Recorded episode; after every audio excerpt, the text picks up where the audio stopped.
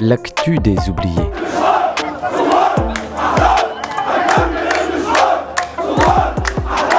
Troisième saison.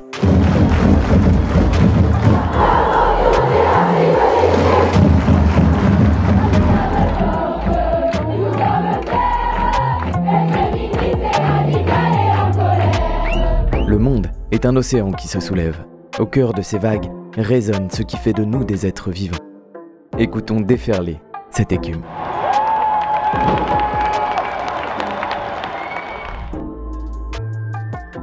Bonjour et bienvenue dans l'actu des oubliés, la suite cette semaine de notre volet sur le Kurdistan. Nous avons vu comment la résistance kurde s'est appuyée à la fois sur une organisation sociale solide et résiliente et sur la capacité de ces mouvements révolutionnaires à s'adapter aux contextes nationaux et internationaux pour se réinventer. Ces mutations successives constituent le socle des résistances actuelles à l'impérialisme dans la région et à la mise en pratique d'un idéal confédéral. On écoute Adel Bakawen. Dans les années 90, surtout avec la guerre de Koweït, lorsque Saddam Hussein envahit le voisin Koweït, hein, le Moyen-Orient entre dans une nouvelle période les rapports de force changent, les, alliances changent, et à ce moment-là, euh, le, nationalisme kurde fait encore une fois sa révision en abandonnant totalement le paradigme de, de l'autonomie, mais plutôt il lutte pour des entités fédérées jusqu'à 2003. Mais à partir de 2003, lorsque le régime de Saddam Hussein chute, le Kurdistan irakien construit un quasi-État avec une présidence, euh, un gouvernement, une assemblée, euh, une armée, une cour de, justice, des relations internationales, la gestion des frontières. Enfin, la seule chose qui relie cet État kurde en Irak avec Bagdad, c'est vraiment la monnaie. À part la monnaie, il n'y a plus rien qui euh, relie les deux, pays, les deux peuples, les deux entités territoriales. Alors donc, à partir de ce moment-là, les Kurdes ont changé encore une fois leur logiciel en passant du fédéralisme à ce qu'ils appellent désormais le confédéralisme. Par exemple, pour l'Irak, ils proposent quatre entités confédérées. Une entité kurde, une entité chiite, une entité sunnite et Bagdad comme une quatrième entité qui regroupe les, trois. C'est d'une part l'adoption de cet idéal confédéral, et d'autre part les réflexions au sein du PKK qui amènent la théorisation du confédéralisme démocratique, basé sur un système de communes. L'idée se fonde notamment sur l'héritage revendiqué des sociétés prépatriarcales.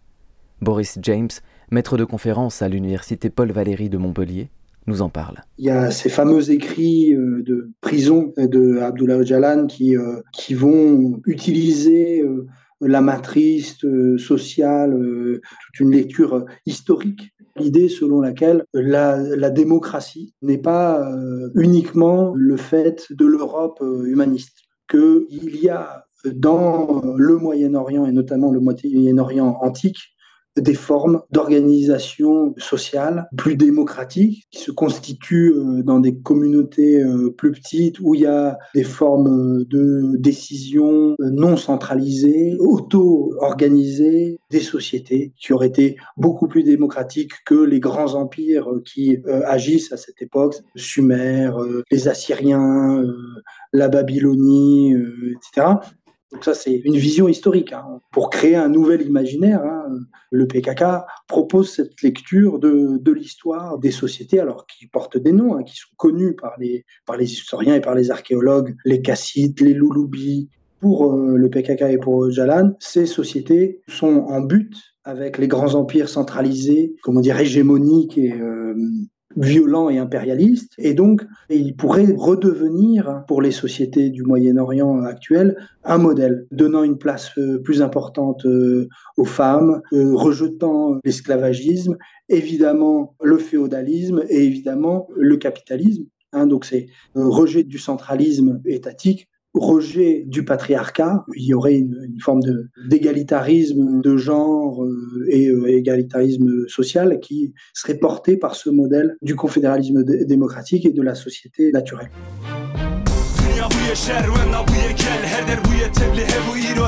Czuję szore ścier, szore ścier Hılın kes bu soru ser, roju ser. Bilin dıkın jboy mafya gelir böyle ber Dünya bu yeşer, vemna bu yekel. Her der bu yetemli, he bu iro Herkes duye şore ścier, szore ścier Hılın kes bu soru ser, roju ser. Bilin dıkın jboy mafya gelir böyle Cet espoir est aussi celui d'une réconciliation entre les peuples du Moyen-Orient.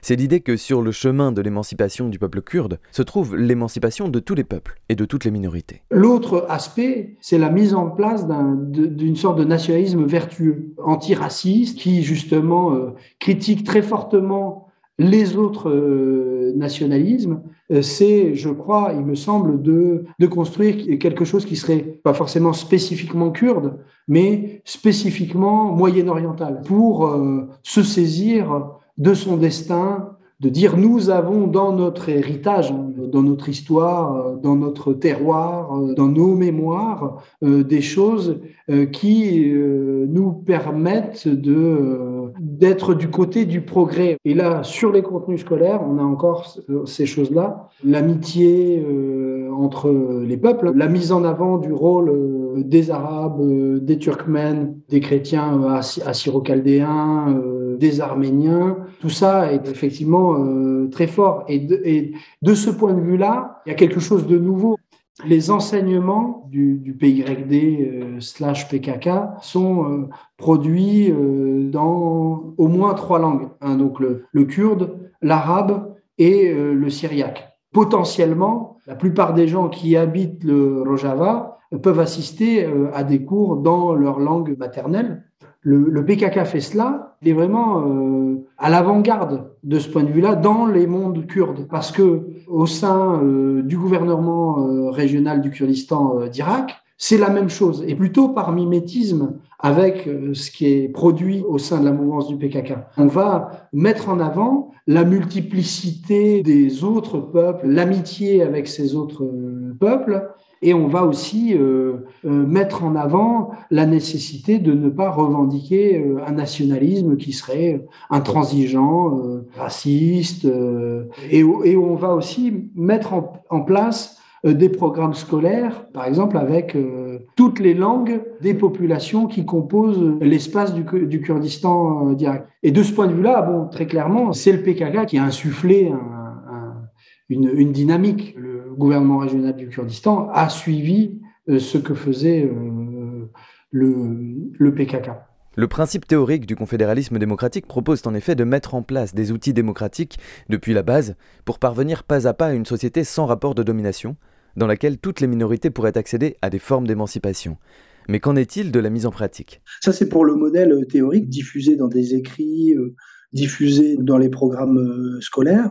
Mais je dois quand même euh, nuancer euh, cela en disant la matrice idéologique change, mais les, euh, pratiques, aujourd'hui, il faut être très clair, le PKK n'est pas une organisation sociale libertaire. Bon, la, centralité de la figure de Öcalan, ça c'est une chose, mais même dans les pratiques, on a des modes de prise de décision qui ne sont pas autogérés, sauf peut-être pour des formes de, de, de remonter euh, du terrain euh, euh, sur, des, sur des éléments qui sont de l'ordre de la vie quotidienne, peut-être dans, dans le Rojava où on peut faire remonter des choses, mais sur les grandes décisions stratégiques, hein, puisque on, est, on a aussi affaire à une, une organisation qui a besoin d'avoir des résultats politiques, des résultats militaires. Voilà, il y a des, des, des situations de de violence extrême, etc. Donc ça, ça, ça fait sens. Aujourd'hui, euh, il faut être efficace. Et donc, pour être efficace, il y a un certain nombre qui doivent prendre des, de, personnes qui doivent prendre des, des, décisions. Euh, ce nombre de personnes est restreint et, euh, et et, et voilà.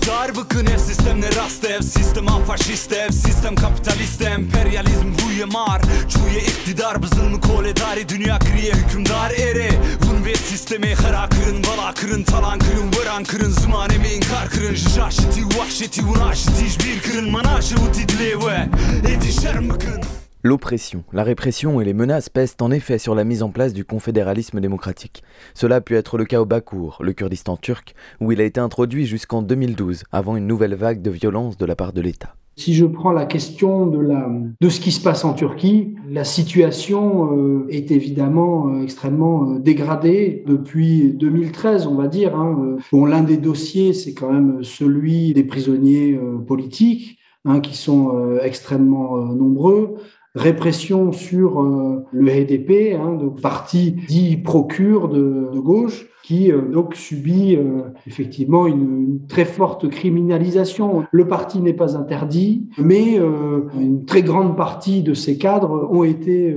arrêtés. Tous les maires élus à l'est de la Turquie sont soit démis, soit incarcérés, ont été remplacés par des fonctionnaires finalement de l'État central. On a, on a un, un, retour aux bonnes vieilles méthodes, j'allais dire, de la contre-insurrection les niveaux de violence qui sont envisagés par l'État central sont toujours à l'image de ce qui se passait dans les années 90. On a eu ce passage de début 2000 qui permettait une plus grande représentation culturelle de la langue kurde, de la différence euh, kurde, mais là aussi, l'application euh, de ces lois euh, un petit peu plus libérale. Elle est à géométrie euh, variable, suivant les situations, euh, suivant les personnes que cela concerne. Hein, et donc, on peut, on peut avoir le, le, retour de violence, le retour de, formes d'interdiction d'expression culturelle, hein, donc des, concerts qui sont interdits pour tout un tas de, raisons, des concerts hein, de, musique kurde, encore une fois, une, obsession. Euh, donc tout ça peut avoir des, conséquences euh, très problématiques pour euh, les populations civiles qui essaient de vivre un quotidien normal dans, une voilà avec des pratiques culturelles normales. Hein. et donc on est effectivement dans l'est de la Turquie encore dans une situation d'exception c'est le printemps arabe qui va donner une occasion unique au confédéralisme de se développer, non plus au Bakour mais au Rojava. Ce territoire situé au nord-est de la Syrie, frontalier de la Turquie, a souffert tout autant de l'oppression de l'État-nation. On écoute Evin, militante kurde et doctorante en économie à Paris. Les Kurdes de, Rojava, ils ont été soumis à la forme d'oppression la plus sévère, de sorte qu'ils n'avaient même pas le droit de cultiver leur terre autant qu'ils voulaient. Vraiment, il y avait une limite pour cultiver. C'était sous le contrôle de, de, de, l'État, du régime basse. Et même, il y avait la majorité qui n'avait pas de papier d'identité. L'interdiction pour les Kurdes d'aller à l'école ou d'accéder aux services publics a renforcé les structures sociales kurdes autonomes, la solidarité locale et l'implication des femmes dans la lutte, qui organisaient par exemple l'école en langue kurde clandestinement. Ainsi, des comités d'organisation locale existent depuis plus de 40 ans. Ce sont ces structures qui ont surgi et sont devenues organes de gouvernance locale lorsqu'au début de la révolution syrienne, Bachar el-Assad retire ses troupes des régions kurdes pour les placer ailleurs. Comme l'écrit Olivier Pio dans son ouvrage Kurdes, les damnés de la terre, en moins de deux ans, ce territoire à la souveraineté provisoire se transforme en un lieu d'expérimentation sociale et politique à la vocation exemplaire. Alors que Daesh menace les forces démocratiques syriennes et irakiennes en prônant un État théocratique fondé sur une seule ethnie et une seule confession, au détriment notamment des droits des femmes, le Rojava va devenir l'exact opposé de cette menace djihadiste régionale. Actuellement, effectivement, grâce au printemps arabe et aussi la révolution de Rojava, ils ont obtenu une forme d'autonomie. Ça déjà montre qu'il y a une transformation de statut. On était euh, ignoré, on n'existait pas, mais là, on existe. On a notre propre idéologie, notre propre alternative politique pour en coexistence, euh, en apaisement et en sécurité avec d'autres groupes qui existent sur le territoire, effectivement. Vous savez euh, très bien, je pense que là, que, là-bas, l'idée de confédéralisme démocratique est appliquée dans cette région. Et c'est basé sur trois fondements principaux, les communes, les femmes et l'écologie.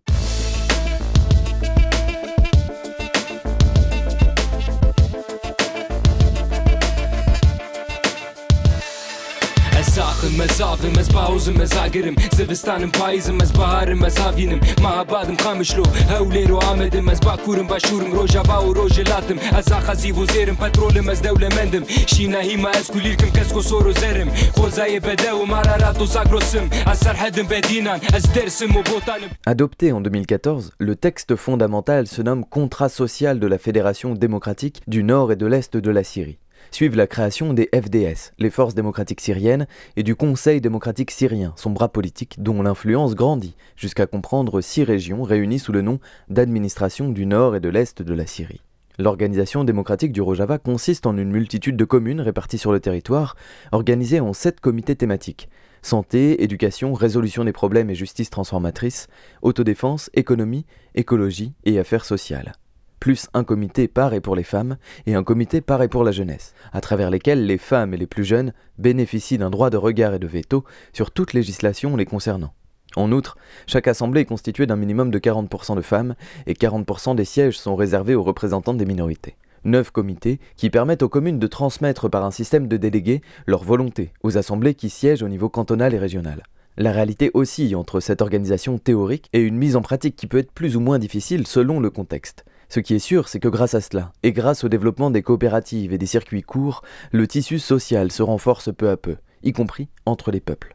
C'est en ce sens qu'une société nouvelle s'imagine et se développe par en bas. Cette idée s'inspire aussi d'abord des, formes d'organisation sociale qui existaient toujours dans la communauté kurde et aussi au-delà de, de Kurdistan.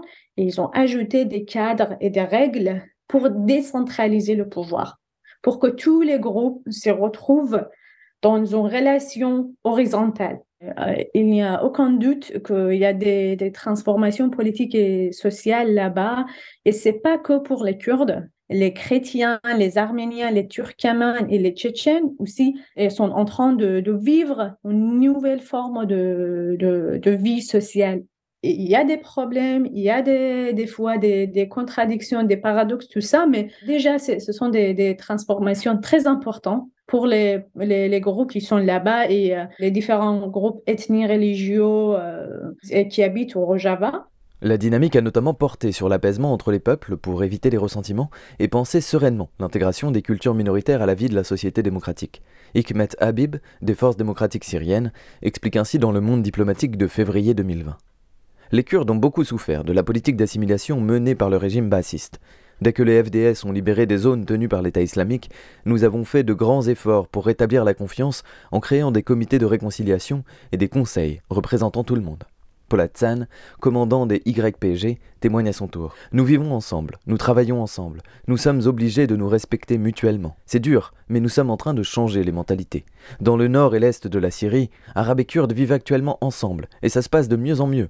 Il faut savoir que la plupart des Arabes ne veulent pas d'un retour du régime al-Assad ici. Le système là-bas au Rojava, surtout là, le, processus est facilité par une organisation qui s'appelle TAVDAM. C'est le mouvement pour une société démocratique et euh, le TAVDAM s'occupe de l'organisation de la société civile.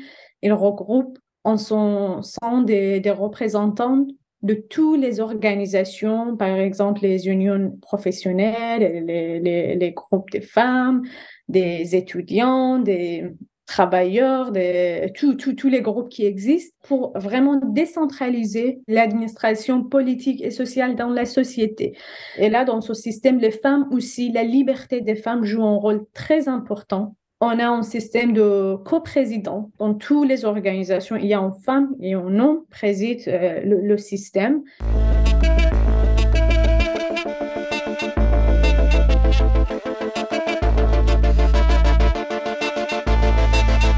L'avocate Sev Aydin Izouli affirme lors d'une interview avec Jean-Michel Morel, publiée sur rojinfo.org L'émancipation se signale d'abord par la participation active et visible des femmes, mais aussi dans la liberté vestimentaire. C'est à la fois une réaction aux obligations qu'imposait Daesh, mais aussi à l'imprégnation du discours féministe du PYD. Le projet des Kurdes syriens insiste sur la nécessité absolue que les femmes se libèrent des contraintes traditionnelles et qu'elles accèdent aux mêmes fonctions que les hommes. De ce fait, elles sont partout. L'interdiction du mariage avant 18 ans est maintenant devenue constitutionnelle. Cette interdiction a été votée par le Conseil législatif des femmes, une assemblée volontairement non mixte.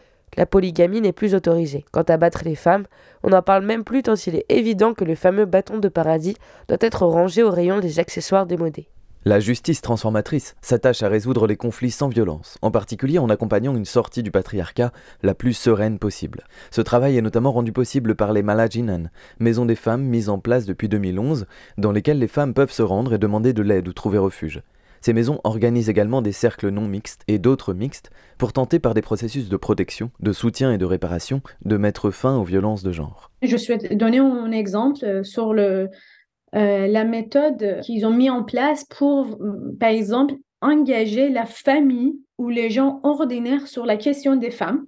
Il, y avait des groupes de femmes qui étaient allées frapper la porte de, chaque famille et rentrer dans la famille, euh, dans la maison. Ils ont assis et ils ont commencé à tout simplement parler sur les droits de femmes, sur la violence conjugale, sur la violence faite aux femmes, tout ça, mais par leur propre langage. Et pour moi, c'était quelque chose vraiment inspirant. Je veux dire qu'ils sont en train de, vraiment pratiquer ce qu'ils affirment derrière leur idéologie d'avoir une vie politique communale. Dans le même sens, au sein des villes kurdes émerge une discipline qui rassemble un savoir théorique et pratique pour apprendre à décoloniser et à dépatriarcaliser la société et les relations humaines. La gynéologie est issue du mot gyn, qui signifie femme en kurde. Les mouvements des femmes kurdes se penchent depuis les années 2000 sur la production et la diffusion de savoir, insistant sur la nécessité des savoirs féministes, anticolonialistes et anticapitalistes.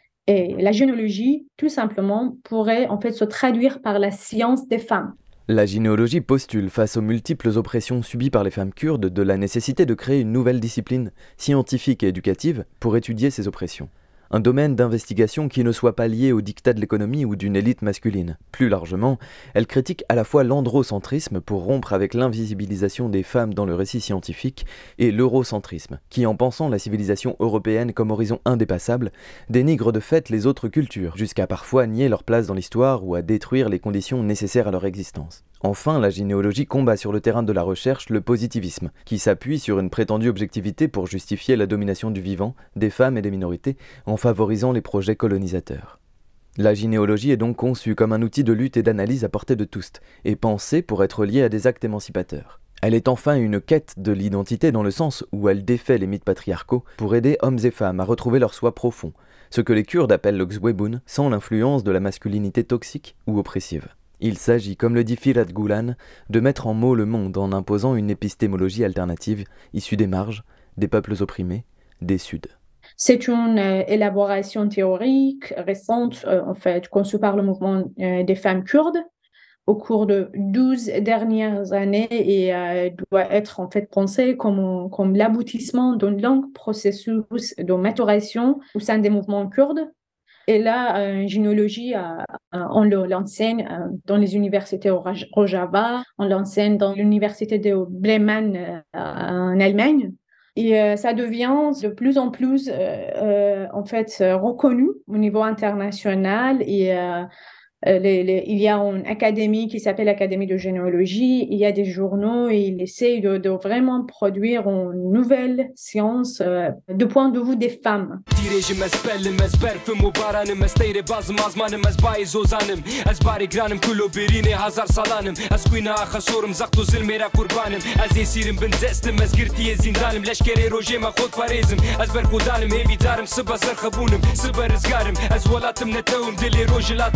دايكم مزاروكم ودايكم كازيما وشيدم دايكا اكيد هايري مظلوم وكمال بيرم كحرمان بيتانم زيلانم مزبري فانم دستي خوراتكم وسري خوا دهجينم دايكا ملا مصطفى شيخ سايد وبدر غانم بيستو نه جارة سري راكرم اسر هلدانم تيكو شينم شري غرانم از باورم وارمانجم از هيفيا ازادم از كردستانم Il est difficile, à distance, de jauger l'ampleur des transformations sociales en cours au Rojava. Mais l'expérience du confédéralisme démocratique existe bel et bien. Si elle nourrit des espoirs, elle soulève aussi l'animosité du régime de Recep Tayyip Erdogan, le président turc qui a annoncé en novembre une nouvelle opération militaire. Après rameau d'olivier à Afrin en 2018 et source de paix à Sirekaniye en 2019, l'opération Griffe épée menace désormais Kobané.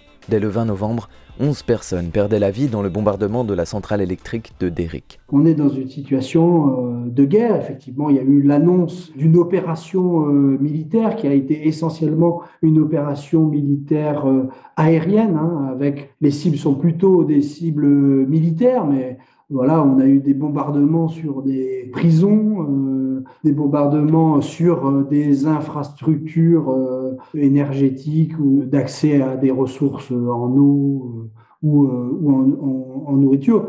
Donc évidemment, voilà, le, discours de la Turquie, c'est euh, réprimer une organisation terroriste qui euh, euh, peut mettre en danger son intégrité territoriale.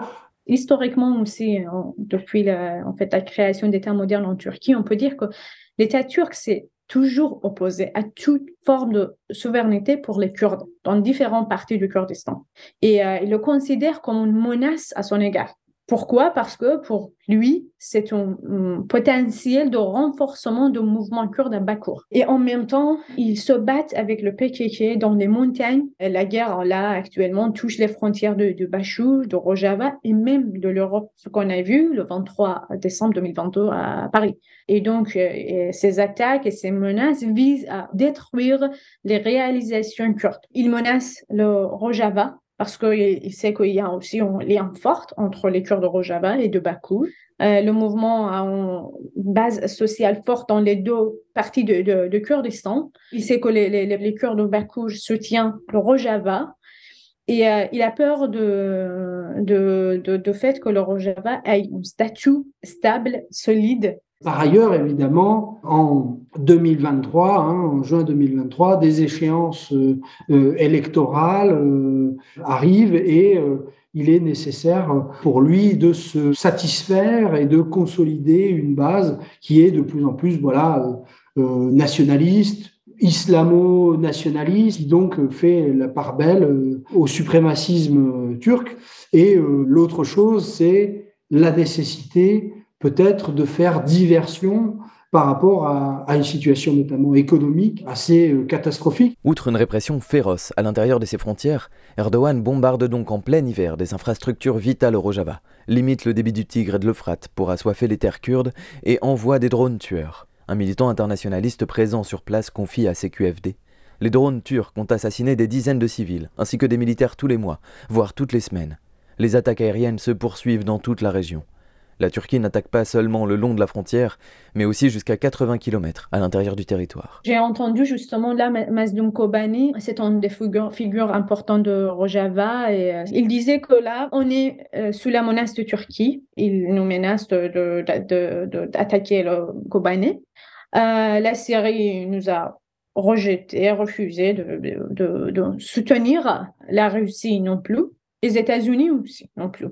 Donc là, c'est le pouvoir occidental joue avec les Kurdes comme en carte. On a déjà sacrifié 11 000 vies pour battre contre Daesh, pour la sécurité de tout le monde. C'est pas que pour les Kurdes, c'est pas que au Moyen-Orient. Effectivement, je, pense que vous êtes d'accord aussi. C'est, on est toujours sous la domination d'ordre mondial d'État-nation et c'est très difficile pour nous de, changer le statut des Kurdes. Vous savez, c'est une alternative euh, politique de gauche donc déjà, c'est difficile d'obtenir un soutien de système mondial, euh, État-nation, le courant droit, tout ça. On sait que déjà on est minorité. C'est pas c'est pas du tout facile euh, de, au moins obtenir un statut reconnu au niveau international. Donc c'est vrai qu'il y a ce, danger, mais on bat et on, on continue, on ne lâche pas en fait le combat au Rojava. Comme nous le verrons dans deux semaines, ce qu'il s'y passe est en effet précieux à double titre. Le Rojava agit comme un cœur, et il irrigue les espoirs et les apprentissages des personnes qui luttent dans la région et au-delà. En premier lieu, au Rojelat. En fait, le mouvement révolutionnaire au Rojalat a été inspiré par les idées, par le, en fait, la révolution féministe au Rojava. Ils ont pris, en fait, les femmes ont pris le, slogan là-bas, Gengé Azadi, et on l'a chanté au Kurdistan de l'Iran. Donc, il y a un, lien fort entre, euh, effectivement, la lutte des femmes kurdes, aussi la lutte des, des Kurdes en général.